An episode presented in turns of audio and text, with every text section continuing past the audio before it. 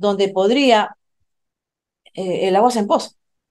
Entonces aquí las soluciones son, son múltiples y, y le va a tocar, ojalá que el, el siguiente gobierno este, local continúe con obras que son realmente de, de importancia para evitar el tema de las inundaciones. Eh, no es un tema eh, que se pueda resolver ni siquiera creo que para el próximo invierno. Es un tema de, de, largo plazo y son temas que no dan muchos réditos políticos porque no se ven. Entonces, yo creo que por eso muchos alcaldes no, no actúan en temas de riesgo, pero deberían, deberían todos, y autoridades y nosotros también como ciudadanos, tener esta, este chip del riesgo metido en la cabeza para este, poder transversalizar nuestras acciones y que siempre esté incluido. Ahora, ¿qué, ¿qué podemos hacer? No? Yo creo que uno puede ver a diferentes sectores. Entonces, cada sector sabe lo que ya le pasó. Porque aunque la historia triste, culturalmente a los ecuatorianos no nos gusta, no, no, no me hables de cosas malas, no me hables de lo, de, lo que pasó antes, quiero mirar hacia adelante. Tenemos que aprender del pasado. Entonces, no soy la experta en pesca, pero sabemos que en el sector pesca las especies migran. En tierra uno le pone una cerca y las vaquitas, los chanchitos, las gallinas no se van, ¿no? Pero en el mar no se puede. Entonces, las especies van a buscar temperaturas eh, y alimento en el mar a donde lo encuentren. Y si no lo encuentran en la costa de Ecuador, se van a otro lado. Hay otras especies que se vuelven abundantes, como por ejemplo el dorado.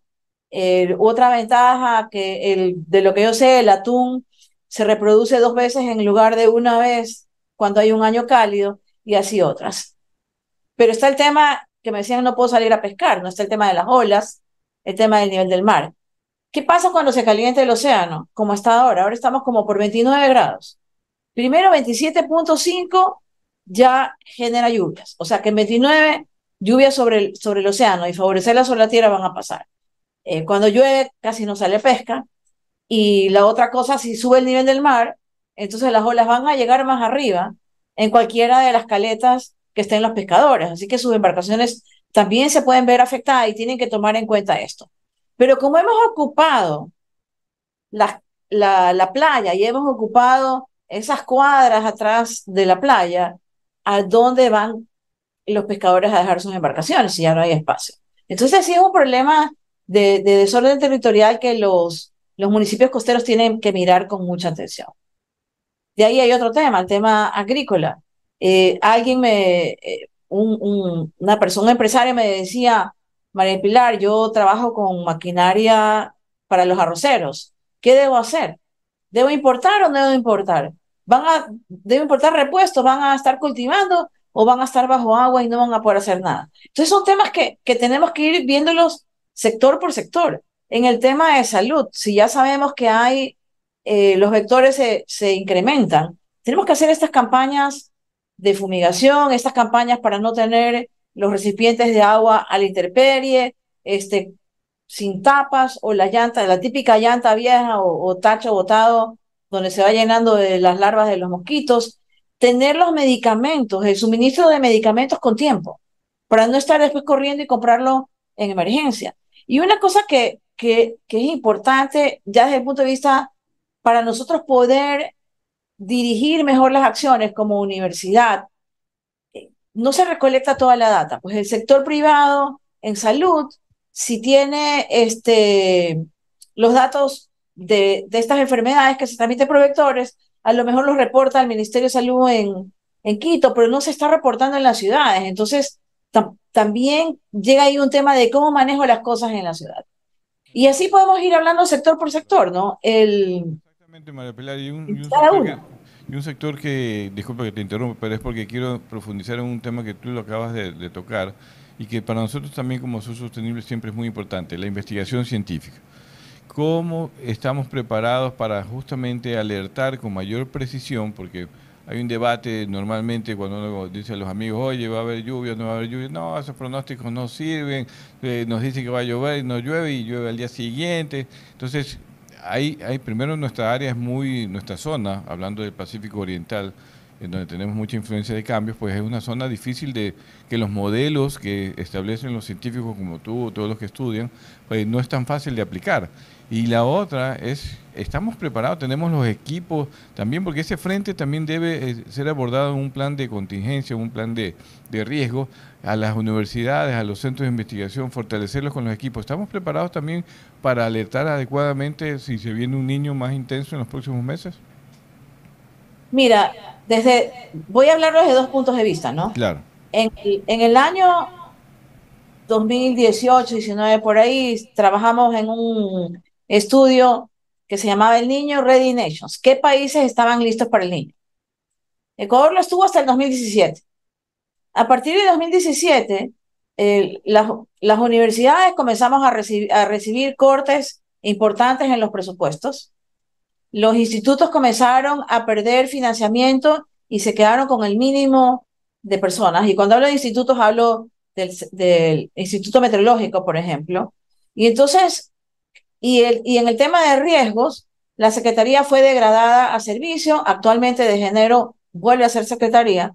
Entonces ha habido un, un, proceso en estos últimos cuatro o cinco años de, en que se desmanteló el sistema y ahora se está retomando. Entonces estamos en una situación muy crítica porque a la vulnerabilidad propia que tenemos, de cómo estamos expuestos a inundaciones, de qué capacidad, eh, de, qué, de cómo estamos en, en, temas de salud la población, se añade este tema de la capacidad adaptativa disminuida y afectada por, por estos procesos. Y además, somos un país multiamenaza, ¿no? Entonces, esta amenaza del niño de eventos extremos tenemos que sumarle también la de la inseguridad. No podemos dejar de sumar esa amenaza. Entonces el riesgo se convierte en algo muy alto. Nosotros seguimos trabajando, al menos en SPOL seguimos trabajando, trabajamos mucho con buscando financiamiento afuera porque no lo encontramos en el país. Eso hay que decirlo. Y, y, y este financiamiento sirve para justamente ver cuáles son estos impactos. Por otro lado, eh, a nivel nacional se ha hecho un esfuerzo en el Ministerio de, Ambiente, Agua y Transición Ecológica para desarrollar cuáles son los escenarios de cambio climático y uno de esos escenarios de eventos extremos es el niño. Así que la Secretaría de Riesgos debería estar utilizando estos escenarios, asumo que lo están haciendo, para ver qué impactos ya se pueden este, identificar y tomar las prevenciones del caso. Ahora, me dijiste esto de que, bueno, creo o no creo en los pronósticos. A ver, un modelo va a ser tan bueno como la data que entre en ellos. O sea, si entra poca data, el modelo no va a ser tan preciso. Si entra más data, el modelo va a ser más preciso. No tenemos todos los equipos que necesitamos. En Guayaquil no hay un radar así lo suficiente, o sea, adecuado para que el modelo mejore y te diga en este lugar en Guayaquil va a llover, como hacen en otros países del mundo. Por ejemplo, si uno se va a Miami, le va a decir en qué, en qué zona del condado de ahí va a estar lloviendo. ¿Por qué? Porque tienen estos equipos que ayudan a la precisión. Sin embargo, yo les puedo garantizar que los modelos que utiliza el INAMI han mejorado muchísimo y que uno debe tomar en cuenta que cuando dicen va a llover entre el 14 y el 19 de abril va a llover y no dicen qué día porque no se puede, porque la información que entra en el modelo no permite ser más preciso. Ahora, pongámoslo así. Si yo sé que hay eh, varicela, el pediatra me dice vacúnela. Ah, pero no he escuchado ningún caso de varicela, no la vacuno. No, yo sí vacuno a, a, mi hija por la, para la varicela, ¿no? Entonces, si yo sé que tengo estos eventos extremos y sé que cada tres, cinco, siete años voy a tener un invierno fuerte o un fenómeno en niño, entonces ya debo pensar en eso. Alguien me decía así, María Pilar, pero lo que pasa es que la mayor parte de la población está viendo cómo llega el día siguiente. Entonces, esa es otra realidad también. la idea es también decirle a los, a los grupos que pueden colaborar con información, por ejemplo, el sector pesquero que tiene sus embarcaciones tienen medición de temperatura del agua, están justamente todos los días allí en el agua, podría generarse un sistema de información mucho más eficiente para las universidades, para los institutos eh, de investigación del Estado. Y también lo que observan los, pescadores en la costa o lo que, los pescadores que están en altura podría servir de información para mejorar nuestro modelo, porque justamente hay este debate que dependemos más de lo que dice la NOAA, de sus institutos, eh, las prevenciones que ellos hacen, que lo que hacemos acá, eh, justamente entre Ecuador y Perú, no solo Ecuador, también en el caso de Perú. Eh, ¿Cómo armar todo eso a nivel también regional, no? Ese sistema de información, pedir colaboración del sector pesquero que tiene equipamientos hoy en día que pueden generar más data, como tú dices, para los modelos y de tal manera prepararnos adecuadamente. Si bien esto debió haberse hecho hace, hace tiempo, pues ahora es el momento que estamos muy cercanos a tener, a necesitar más datos para que los científicos de Ecuador, de Perú, de Chile, que es donde más nos afecta este fenómeno, pues deberíamos tener eh, ese, ese, ese apoyo, esos equipamientos, esos datos, para podernos comparar con países desarrollados como Estados Unidos, como la Unión Europea, donde los datos pues aparentemente funcionan mejor a la hora de prevenir o lluvias o eventos como el niño. Bueno, si el sector pesquero quiere colaborar entregando la información sería fabuloso, ¿no? Eh, en el pasado recuerdo que lo hacían no en tiempo real, pero sí en, a través de las bitácoras de pesca al, al Instituto de Pesca que se llama ahora IPIAP. No sé si lo siguen haciendo realmente, pero este tema de tener ciencia ciudadana aportando, o sea, el sector privado y los ciudadanos aportando con la información es muy importante. Y no solamente con la información sobre temperatura, sino también sobre cambios que observen en las especies que se encuentran para poder también armar estos mapas instantáneos de qué especie se quedó, qué especie se fue y qué especie vino. Porque eso nos sirve realmente también para, para política pública, ¿no? Para hacer recomendaciones de política pública. Eh, algunos sectores, sabemos, es muy difícil cambiar el proceso agrícola o el proceso de pesca, porque si yo voy a, pescar otra especie, tengo que cambiar el arte de pesca. Si yo voy a sembrar otro tipo de cultivo, tengo que utilizar otras herramientas, otros procesos. Pero sí tenemos que, que trabajar realmente en, en, cada sector para reducir el riesgo de desastres y ser más resilientes. ¿no? En el caso del sector camaronero, eh, yo preguntaba, pues, ¿no? ¿Qué, ¿Qué, es lo que se puede hacer? Y, hay muchas cosas, ¿no? Limpiar todos los canales que se encuentran en sus alrededores, los naturales, además de aquellos este, que utilizan, fortalecer este, los muros. Eh, sería bueno que se reforestara con manglar.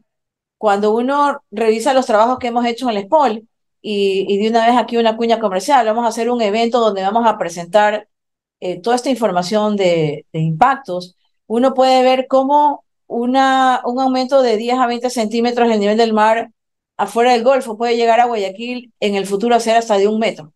Entonces son cosas que preocupan y son cosas para las que nosotros debemos estar alerta. Y con el fenómeno del niño, el nivel del mar aumenta, porque el agua se calienta, se dilata, además que tenemos estas ondas Kelvin que llegan eh, del Pacífico Occidental y que impactan en, en la costa ecuatoriana. Entonces, Dos cosas, comprometo entonces, este, Guillermo, al, sector pesquero a que contribuya. Eh, me avisan dónde voy y ahí estaré. bueno, podemos coordinar con la Cámara de Pesquería, con Tunacons, porque tenemos información, como tú dices, pesquera. De hecho, eh, por ejemplo, mira, justo antes de ayer estaba hablando con un jefe de flota, me dice, oiga, ¿cómo nos va a impactar en el atún? Bueno, el atún barrilete, que es el que más pescamos aquí en el Ecuador, ha tenido un aumento del 25% de sus capturas en estos tres primeros meses, ¿no? Hasta ahora, inclusive la semana pasada que yo llevo los datos. Eh, el barrilete, como tú dices, es una especie parecida al dorado en su biología, se reproduce muy rápidamente, tiene biológicamente una, una, capacidad de reproducción rápida, es probable que tenga dos reproducciones al año, como tú dices, y eso aumente la biomasa y se pueda pescar un poco más. En buena hora para los atuneros, para el dorado también. Quizás las especies costeras, las demersales que decimos, las corvinas, el mero, eh, no se, se vean quizás un poco afectadas, ¿no? Por cambios en las temperaturas, son más sensibles a los cambios de temperaturas más altas del promedio que tú dices 26, 27 grados, que esté en 29, 30 que tuvimos días anteriores, pues eso también puede afectar. El camarón, el camarón puede que ser más rápido, así que los camaroneros pueden estar contentos o los pescadores artesanales con el camarón pueden tener más abundancia. Pero esa información es justamente la que ustedes necesitan y tenemos que organizarnos también como sector privado para colaborar con la ciencia y también con, colaborar con los municipios y el gobierno, mi querida Londres. Así es, así es. O sea, la, ayuda que se puedan dar entre, entre los sectores es importantísimo porque así podemos ver un progreso en ese sentido y no sentir que somos otra vez, eh, o sea, que siempre somos ese país en donde viene el fenómeno del niño y se destruye absolutamente todo y no podemos eh, ganar absolutamente nada con ello. Entonces, María del Pilar, muchísimas gracias por todas esas recomendaciones que usted nos ha brindado a nivel personal también porque es necesario, es necesario a revisar el techo, dice. Y prepararse. Y es que yo, yo, la verdad que la lluvia a mí sí me incomoda tanto. O sea, me da terror porque cuando empieza a llover y ver Guayaquil, y yo vivo en una zona donde el río también sube y se llena toda la alcantarilla, se llena de agua, se llena. Entonces, la verdad es terrible. El otro día estaba, antes de ayer estuve en una reunión ahí en la Tarzana, en Nirsa, eh, y estuve por una hora de reunión. Llovió media hora intensamente. Cuando salí, mi carro estaba ya casi hundido y lo había estacionado a la vuelta. Sí y porque no habían limpiado justamente los canales. En media hora de lluvia intensa ocurren ese tipo de cosas. Así que el municipio, la nueva administración, tiene que limpiar bien las alcantarillas. No, sí, tener ese plan y como dijo, me dijo María del Pilar, tener el COE activado y bien, o sea, que funcione bien, no tener a varias personas ahí esperando activarse, sino que funcione bien porque es realmente necesario. Porque a veces nosotros vemos, bueno, yo me río ahora, pero hay muchas personas que la están pasando bastante mal con el tema de las lluvias, sin contar el tema de las enfermedades que también viene con las lluvias, sin contar con que los hospitales también es un relajo ahora porque no hay medicina, porque o sea, todo todo lo que una lluvia puede traer, siempre hay que pensar en eso, siempre hay que pensar en eso. María del Pilar, muchísimas gracias por sus conocimientos, por su tiempo y por estar aquí en el, en el programa. Muchas gracias y saludos a todos y bueno, ya saben, todos construimos resiliencia. Así es, así, es. esa es la palabra, saber cómo responder. Así es, vamos entonces. Muchas gracias, un abrazo. Gracias María del Pilar, ya nos vamos. Muchísimas gracias a todos por, por conectarse Azul Sostenible, así estemos en diferentes lugares del planeta, nosotros estamos todos los sábados con, junto a ustedes. Así que no se preocupe si estamos en Zoom, si estamos, ahí estamos. Ahí estamos, porque el océano está en todos lados. En todos lados. Azul Sostenible. Todos somos atunes. todos somos atunes, altamente migratorios. y a pesar de que no podemos estar aquí presentes, pues vamos a estar siempre conectados con especialistas. Vienen dos programas muy especiales que les pido que presten atención porque vamos a hablar de, los, de las certificaciones de sostenibilidad del evento que va a haber en Barcelona, justamente donde Latinoamérica va a presentar las pesquerías que están muy cerca de certificar y de, garantizar que son sostenibles, atún, calamar, jurel, que ya está certificado. Viene también el Día Mundial del Atún, que aquí vamos a celebrar también en el Ecuador por ser un país tan importante, y también vamos a hablar en Azul Sostenible con un especialista para que puedan saber cómo comer un buen atún enlatado y la ensalada de atún que todavía nos está prometiendo. Y yo ya no hice la ensalada de atún. ¿Cuándo? Yo no he hecho la ensalada. A ver, busquen los 250 programas en que... Yo no he hecho la ensalada de atún. No, lo ha hecho en su casa, pero no para el público que está esperando. Dios mío, qué vergüenza. ¿Cómo ustedes han permitido ah, que yo haga esto después de dos años y más casi ya tres años sin hacer la ensalada vamos a decir a Alberto Vallarina que, va a ser nuestra invitada. No, ahora sí, ahora sí. La ensalada ya que tengo todos los equipos y tengo todo, yo te, les prometo que voy a hacer lo de la ensalada de atún. Que le iba a decir que en Galápagos comí muchísimo pescado. Ah, y eh, cuando estábamos en los barcos comíamos, decían albacora, y yo, atún aleta María. Pero, pero no, pero los pescadores sí decían yellowfish, no sé qué, una cosa así. Ajá, eso es. Ajá, y yo sí, es, atún aleta María, pero riquísimo, riquísimo. Y justo llegué preguntándole dónde puedo comprar los filetitos de lo más rico, la comida en Galápagos, la verdad, y muchísimo pescado. Y me encantó, hay que comer, hay que comer bastante atún. Ya, ya Alondra pasó de 2.5 kilogramos por año a 8 o 9 puntos Y cuando voy a comprar en el supermercado ya no es tanta carne ni eso, sino que busco el, pescado. Y coman pescado, porque es sano. Tenemos una gran producción, no, no coman salmón, mentira, no, no quiero perjudicar a los salmoneros que son chilenos, pero coman pescado local también. Salmón es rico. Salmón, es rico, no, yo no quiero... Pero el atún de María es más rico. Exactamente, el atún, el, la corvina, el picudo, el pez espada, ya me comí un buen pez espada en Manta, felicitaciones al restaurante, no lo puedo decir, pero cocinaron muy bien el pez espada por allá en Manta, que lo hacen delicioso y que somos el primer país exportador de Estados Unidos de pez espada. Así que también comamos aquí pez espada. Bien, bien, bien. Hay que comer todo eso. Y ahora justo antes de que se acabara el programa estaba pensando, porque estaba este, viendo... Este es el pez espada. Ajá, ese es el pez espada. el tiburón espada, iba a decir yo. Estaba viendo lo de atún y decía, no tengo encebollado atún manabí en mi casa. Entonces ahora mismo voy a ir a comprar a atún manabí que ojo, ya le tengo que pedir a manaví que estén en todos los supermercados, porque están en algunos, pero no en todos, y necesito que estén todos, porque a veces en algunos lugares no hay ese supermercado y necesito ir a otro y quiero a tu manaví. Entonces, para que estén en todos los, los supermercados. Usted le puede llamar al dueño de Ah, pero lo voy a llamar ahora. Ahora mismo lo voy a llamar, lo voy a escribir. Necesito que esté en todos los lugares.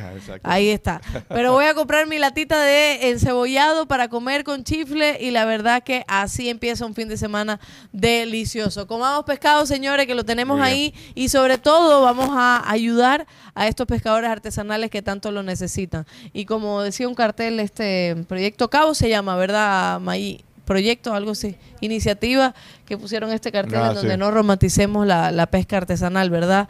Y de eso deberíamos hablar también. Así que nada, un saludo a todos. Grace y Bolívar, gracias. Y a Gabriela Cruz también que está trabajando fuerte. Nos vemos el próximo sábado. Grace y Bolívar, próximamente estaremos por allá nuevamente. Yo también, yo también. Chao. No va, no va.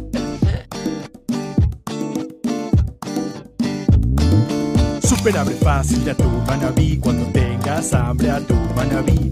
Super abre fácil de atún manabí cuando tengas super hambre atún manabí. Super abre fácil se abre super super fácil. Super abre fácil se abre super super fácil. Para mano chiquita o mano grandota levantas y del mar a tu boca. Super abre fácil de atún manabí cuando tengas super hambre atún manabí.